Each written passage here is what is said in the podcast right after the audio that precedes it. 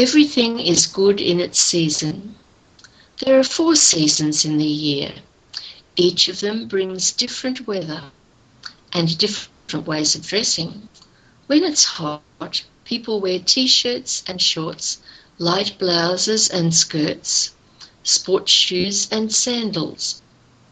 In cold weather, people usually put on warm clothes jeans and trousers, sweaters and jackets, overcoats and caps.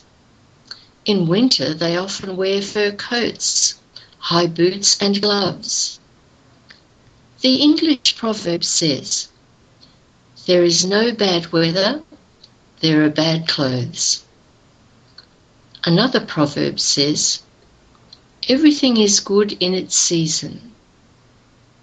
Can you understand this? When you are deciding what to wear, you must choose the correct way of dressing. It is advisable to think about what will suit when playing sports, what will suit for a party, and why a long dress looks beautiful on a woman but looks strange on a little girl. When you buy clothes, try them on.